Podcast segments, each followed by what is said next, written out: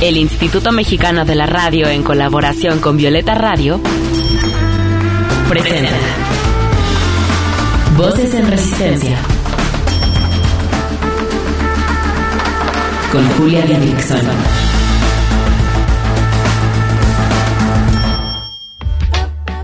En esta lucha queremos que las voces de las mujeres se escuchen cada vez más fuerte y en más espacios, que sus resistencias se compartan, se sumen y se colectivicen.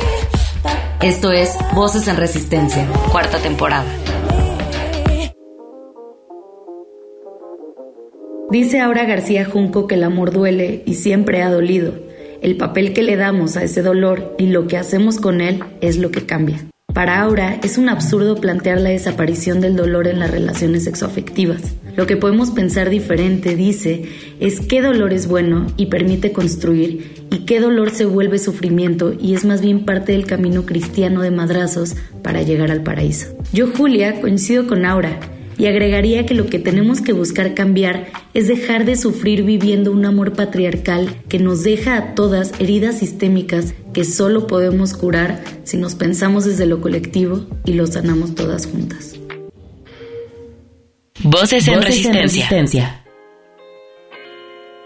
Bienvenidas a todas ustedes y bienvenida también Aura García Junco a Voces en Resistencia. ¿Cómo estás? Muy bien, muy contenta de estar por aquí contigo. Igualmente, este es un programa súper especial para mí, realmente lo digo, porque Aura escribió un libro el día que aprendí que no sé amar, que a mí me encantó, que subrayé todo, que marqué todo, que me, que me llamaron mucho algunos temas y pues el día de hoy el programa se va a tratar sobre el corazón roto que solemos tener al decepcionarnos por idealizar demasiado al amor. Aura García Junco estudió letras clásicas por la Universidad Nacional Autónoma de México y tiene una relación de amor-odio con lo que allá aprendió. Publicó su primera novela, Anticipera, Artefacto Dentado, en el año 2019 y su segundo libro, El día que aprendí que no sé amar, un ensayo sobre el amor y las relaciones sexoafectivas desde una perspectiva crítica en octubre del 2021. En ese mismo año fue seleccionada por la revista Granta como una de las 25 narradoras más destacadas en español. Este año, perdón, Sex Barral publicará su segunda novela, Mar de Piedra, y desde el 2020 combina la escritura literaria con la de guiones para cine y series. Ahora de verdad, qué emoción que estés en Voces en Resistencia. Quiero comenzar esta plática hablando de las expectativas que buscamos en una relación amorosa de pareja y de lo mucho que podemos idealizar también a nuestra pareja.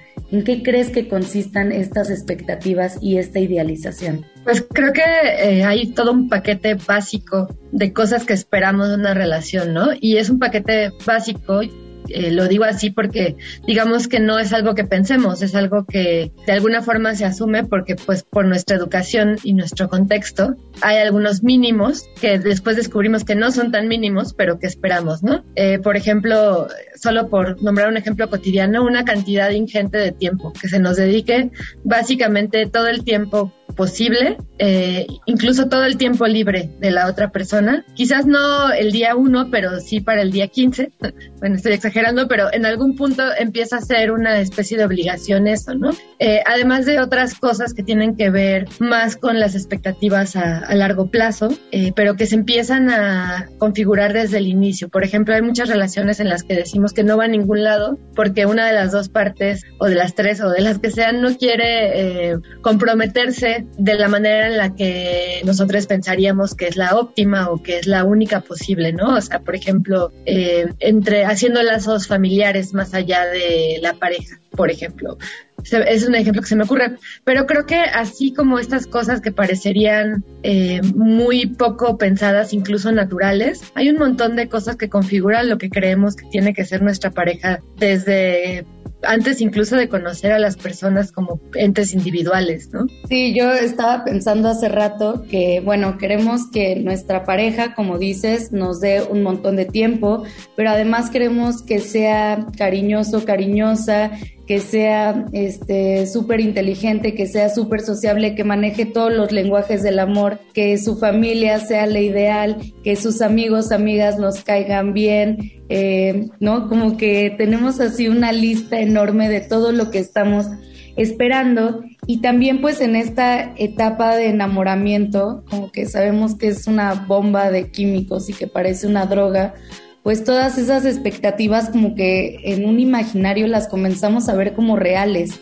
Y entonces eso, empezamos a idealizar a nuestra pareja y decimos, sí, es que lo tiene todo, ¿no? O sea, cumple todas las cosas. Como que tenemos una necesidad de que sea como nos lo pintaron. Sí, y creo que sí tiene mucho que ver con esta idea cósmica del amor, eh, que suena muy raro que le diga así, pero sí hay una, un misticismo acerca de la pareja. Entonces, de alguna manera pensamos que lo primero que vemos es esta atracción eh, que casi que el universo nos manda a una persona adecuada, ¿no? Eh, y bueno, está bien, yo no me voy a meter con las creencias de cada uno, una así acerca del azar y, y, sí que es difícil encontrar una persona con la que el tiempo coincida, los, eh, las condiciones coincidan y demás, pero también está esta cosa mística que hace que idealicemos a las personas, porque si estamos pensando que de alguna forma nos la envió el universo, es nuestra media naranja, que es el mito eh, central del amor romántico, pues hay muchas cosas que vamos a decidir no ver en pos de construir una fantasía, que es lo que tú decías, ¿no? Eh, vamos a idealizar a la otra persona y no porque estemos pensando deliberadamente en hacerlo, sino porque un poco la inercia también de este paquete básico implica idealizar a la otra persona y no verla en cuanto persona, sino en cuanto deseo. Tenemos un deseo tan grande y una obligación social tan grande de tener una pareja que eh, empezamos a llenar todos los cuadritos con lo que tenemos enfrente y lo que no tenemos enfrente y lo que tenemos más bien en nuestra cabeza. Eh, evidentemente, en el papel social que hay en el enamoramiento, pues hay un montón de cosas en juego, ¿no? Porque pues por un lado estamos absolutamente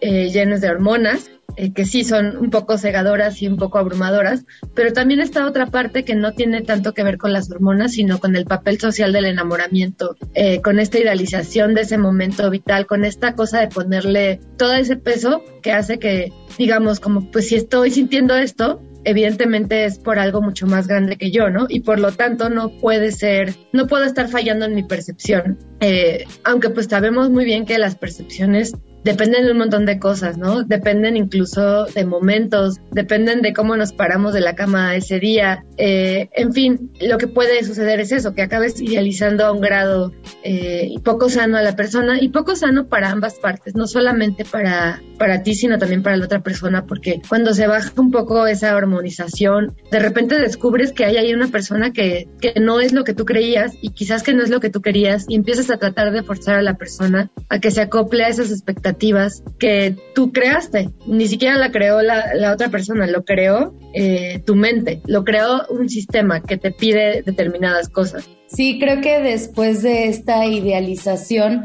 viene la, la, decepción un poco, ¿no? Si abrimos un poco más los ojos.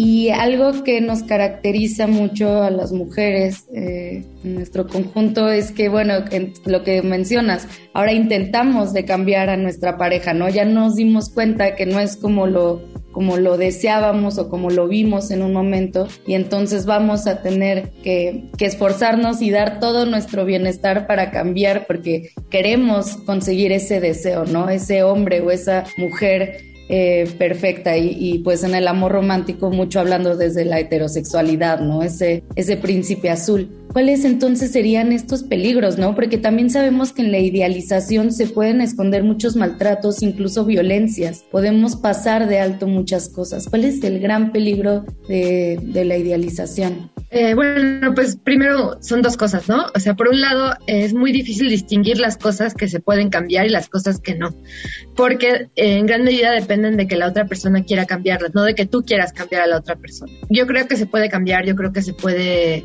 avanzar hacia un lugar mejor para las partes involucradas en cualquier relación. No, no creo en esto de si es así nunca va a cambiar, porque pues yo misma lo he visto con mucha gente, ¿no? O sea, y creo que eh, todos hemos tenido la posibilidad de ver cambiar a la gente a nuestro alrededor, muchas veces para bien y otras tantas que no. Entonces creo que ahí hay líneas que ver, pero es cierto que eh, muchas veces lo que queremos es cambiar a la otra persona eh, a partir de una idealización y lo único que se crea a partir de eso es una codependencia, eh, una relación en la que ambas personas están haciendo las cosas por la otra persona únicamente y por lo tanto hay una eh, un flujo constante de sufrimiento, porque por un lado una persona jala y la otra se deja jalar, pero pues como lo está haciendo todo por la otra persona, de alguna forma está dependiendo totalmente de esa persona y eso es un balance muy frágil, ¿no? Es un balance que crea mucho sufrimiento. O sea, no sé, veo por ejemplo el caso de las adicciones. Si una persona, eh, una persona de la pareja tiene un problema de alcoholismo y su único interés eh, es mantener a la otra persona a su lado, puede transferir fácilmente esa relación de adicción hacia la otra persona. Eh, y una relación de adicción hacia la otra persona, claro que puede existir y claro que es una cosa sumamente preocupante porque es una exigencia insensata y que no tiene fondo, como un barril sin fondo de necesidades afectivas que no se van a cubrir. Y eso pues sonaría pues nada más como que hay alguien ahí pidiendo mucha atención, pero eso claro que puede derivar en violencias mucho más serias, ¿no? Como ser eh, un miedo tan intenso a perder a la otra persona que se puede volver control eh, o se puede volver otra forma de sacar eh, este miedo por otros lados, ¿no? Como violencia de otros tipos, violencia psicológica, incluso llegar a la violencia física. Eh, en muchos casos esta, este miedo al abandono que pues muchas personas cargamos porque es parte de nuestra historia personal, ¿no? Porque de niñas nos pasó algo que se constituyó en un terror a que nos abandonen, una herida de abandono muy grande, muchas veces no es tratada y se vuelve fruto de mucha violencia psicológica e incluso física. Eh, y esto pues sucede tanto en relaciones homosexuales como en relaciones heterosexuales, ¿no? Eh, y eso por un lado, y problemas como que derivan de la idealización de la otra persona, pues para empezar la eterna decepción y, la, y además de que nos sentimos decepcionadas de la otra persona, hacemos que la otra persona se siente insuficiente todo el tiempo. Y imagínate pues estar tú en una relación en la que nunca sientes que vas a llenar las expectativas de la otra persona. Ahí hay responsabilidad de ambas partes, ¿no? Por un lado, eh, la responsabilidad de poner límites y de entender cuándo algo no depende de nosotros, ¿no? Cuando esta exigencia insensata de la otra persona nos está llevando a la locura y hasta dónde queremos tolerarlo. Pero claro que hay mucha más responsabilidad de quien no está viendo que a partir de un vacío propio pues está jodiendo a la otra persona, ¿no? A partir de una idealización que creó eh, en su completa soledad, ¿no? Eh, ahora, pues todas estas cosas se denuncian mucho más fácil de lo que se solucionan, eh, porque pues realmente solucionarlas depende de un proceso intenso de introspección, de tener los recursos adecuados a la mano, de tener, para empezar y por sobre todas las cosas, el deseo de hacerlo. Y el deseo no solo enunciado, un deseo verdadero de, pues empezar con esta, este, esta labor de construir una relación desde otro lado, porque lo otro sí acaba siendo muy dañino para todas las partes. Sí, eh, por eso, por eso en, en este tema que estamos tocando inevitablemente vamos a hablar sobre el dolor y sobre esta metáfora que hacemos, ¿no? Del corazón roto, que a veces cuando nos lastiman, este dolor causado por amor, sí sentimos como el corazón apachurrado, o sea, es, es un dolor muy físico, es un dolor muy grande el que podemos llegar a experimentar a causa del amor y también a causa de todas estas expectativas que, que socialmente nos hacen creer y que llevan a este corazón roto, eh, causado por la violencia, por el control, por el miedo y por la, por la decepción. Querida, vámonos eh, con una canción. Para esta ocasión una radioescucha nos pidió que pusiéramos la rolita Mujer Inconveniente de Liliana Felipe bueno, con mucho gusto le damos el gusto, además de que es una canción y una artista maravillosa. Recuerden que todas las canciones que ponemos aquí en Voces en Resistencia pueden escucharlas en nuestro playlist de Spotify que tiene el mismo nombre que el programa. Y bueno, también si quieren proponer canciones, mándenos un mensajito a nuestro Instagram, arroba voces-en resistencia y con gusto las ponemos en este espacio. Escuchemos Mujer Inconveniente de Liliana Felipe y regresamos. Estás escuchando Voces, en resistencia. Voces que resisten también desde la música. Voces en Resistencia.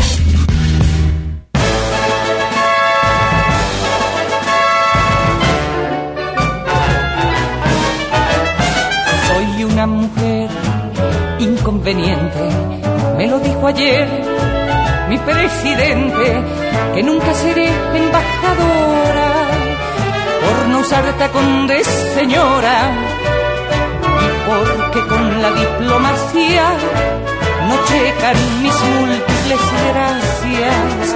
Soy una mujer inconveniente. Tienes que tomarlo relajadamente. No te amo más que a mis gatos, pero te amo mucho a ratos. Ni lo suficiente alcanza y ahora me besas la panza. No soy tus pantuflas, ni soy tu madre, no soy tu gobierno, ni tu comadre. No prefiero adentro ni afuera, ni me colmará una chequera. Soy una mujer que entre otras cosas exhibe, ostenta unas, una, una historia indecorosa. Soy una mujer inconveniente de esas que son fieles relativamente. Dicen que no tengo moralina porque me desnudo en la cocina. Dicen que no tengo moraleja, me gustan muchísimas cosas. Soy una mujer inconveniente. La espalda delicadamente. Siempre tengo ganas, muchas ganas, ganas de tenerte aquí en mi cama. Tráeme el desayuno en la mañana y al súper que vaya tu hermana. No soy tus pantuflas, ni soy tu madre, no soy tu gobierno, ni tu comadre, no prefiero adentro ni afuera, ni me colmará una chequera. Soy una mujer que entre otras cosas exhibe, ostenta unas, una, una historia indecorosa.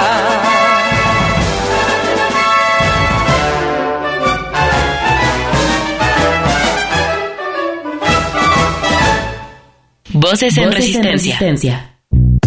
Hey, no se te olvide seguirnos en redes sociales. Encuéntranos en Instagram como Voces-en Resistencia. En Twitter como arroba Violeta Radio-FM y arroba Reactor 105.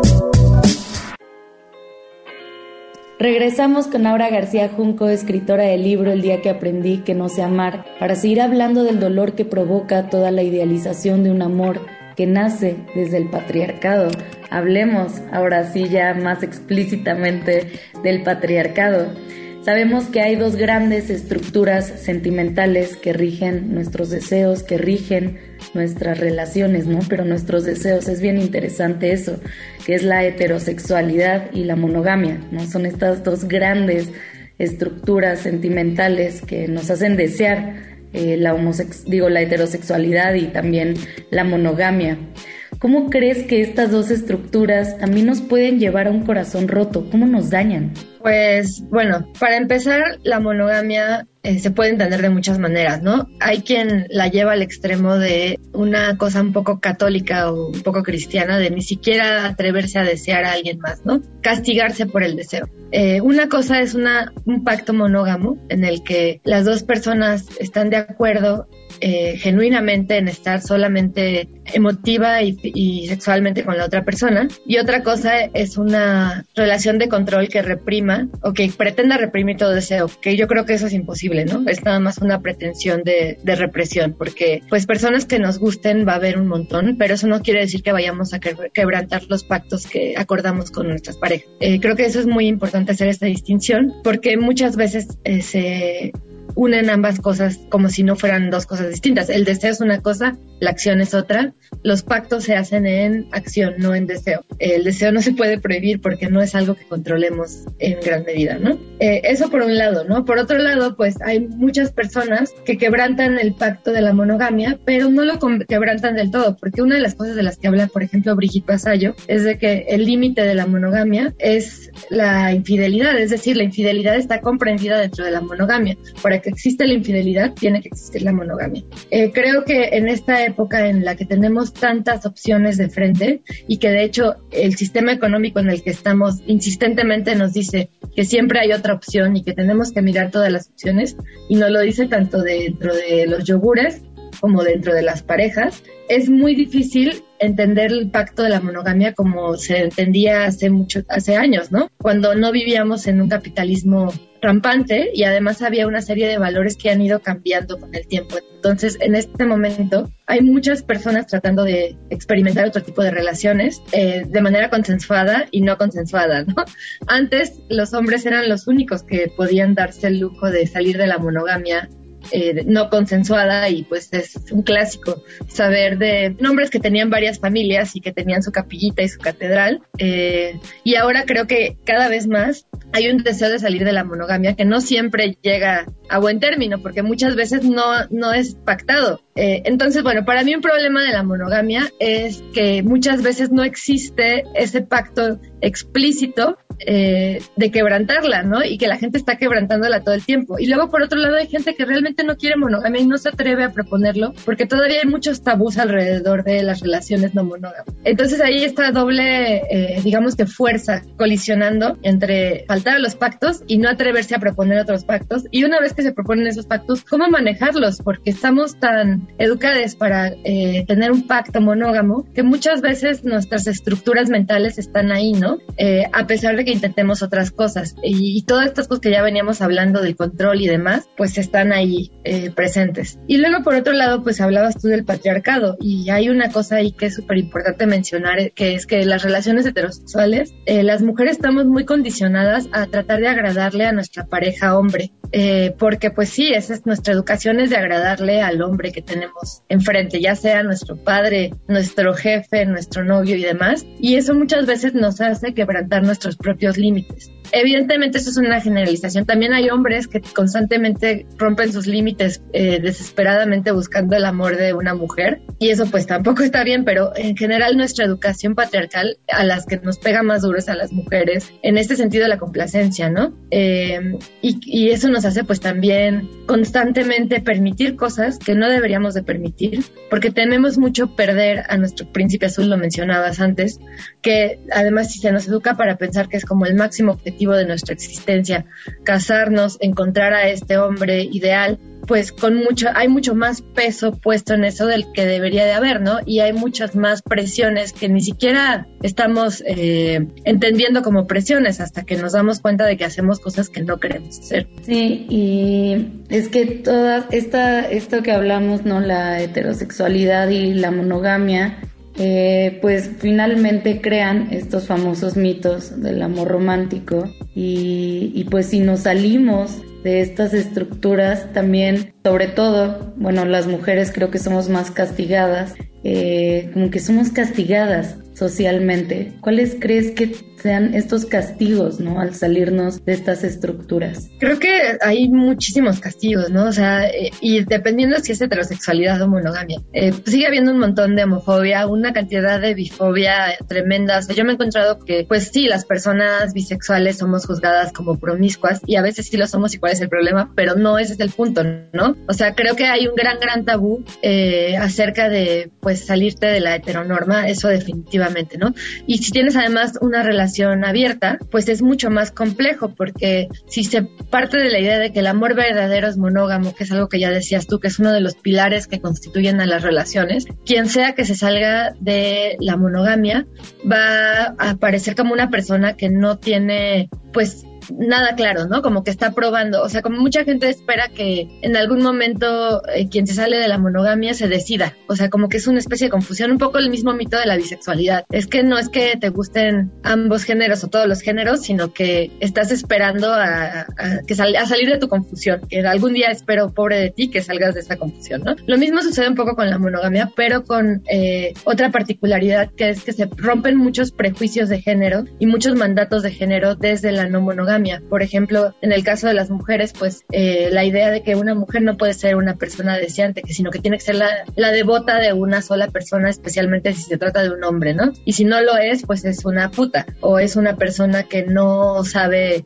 generar una familia, por ejemplo, y como para la familia es sumamente importante que las mujeres sean como este ente centralizador que de alguna forma mantiene los pilares de una familia, eh, pues ahí también hay un problema. Sí, eh, ahora querida, yo quisiera que este programa durara una hora, pero no es así, pero igual te vamos a invitar nuevamente al programa. Yo te platico rápidamente que en Voces en Resistencia han estado yo creo que unas 100 mujeres que nos han contado la manera en la que resisten a los sistemas de dominación, el sistema patriarcal, al sistema capitalista. Y quiero preguntarte, ¿Tú cómo resistes a la imposición patriarcal, pero desde los afectos? ¡Wow! Nada más y nada menos, una mini pregunta. Eh, pues yo creo que intento hacerme consciente todo el tiempo de esas dinámicas. Eh, intento hacerlo desde una perspectiva eh, compasiva también hacia mí y hacia la gente alrededor, porque no creo en los absolutos, no creo en negarle a la gente la posibilidad de cambio. Y para mí eso es una forma de resistencia, tratar de negociar con eso desde mis propios límites, siempre respetándolos también. Me encanta, me encanta esta parte tuya que dice desde una perspectiva compasiva y creo que eso se nota mucho en tu libro.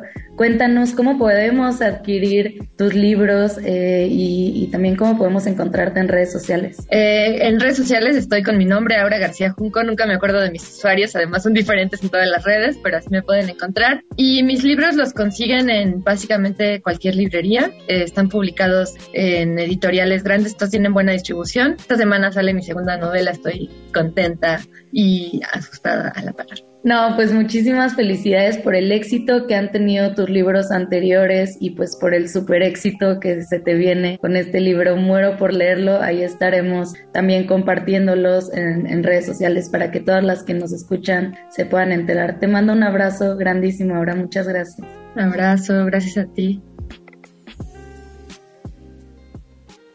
Voces en, resistencia. ¿Y ustedes cómo resisten desde los afectos? Muchas gracias por acompañarnos en una emisión más de este proyecto que me apasiona y del cual aprendo mucho. Espero ustedes también lo gocen y aprendan y se cuestionen y se apasionen. Gracias a todas por resistir buscando otras formas de amar, otras formas de relacionarnos. Gracias al equipo de voces, a Lucía, a Yazbek y a Diego. Recuerden que todo el mes de agosto estaremos hablando sobre amor, así que no se pierdan ninguno de estos episodios y son igual de clavadas en estos temas. Yo soy Julia Didrickson y las espero con mucho cariño la próxima semana. Besitos.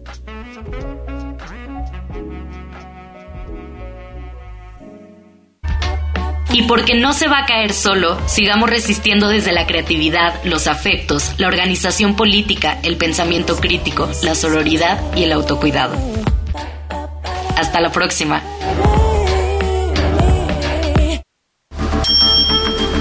Con la colaboración de Violeta Radio, esta fue una producción de Grupo Imer. Somos Radio Pública.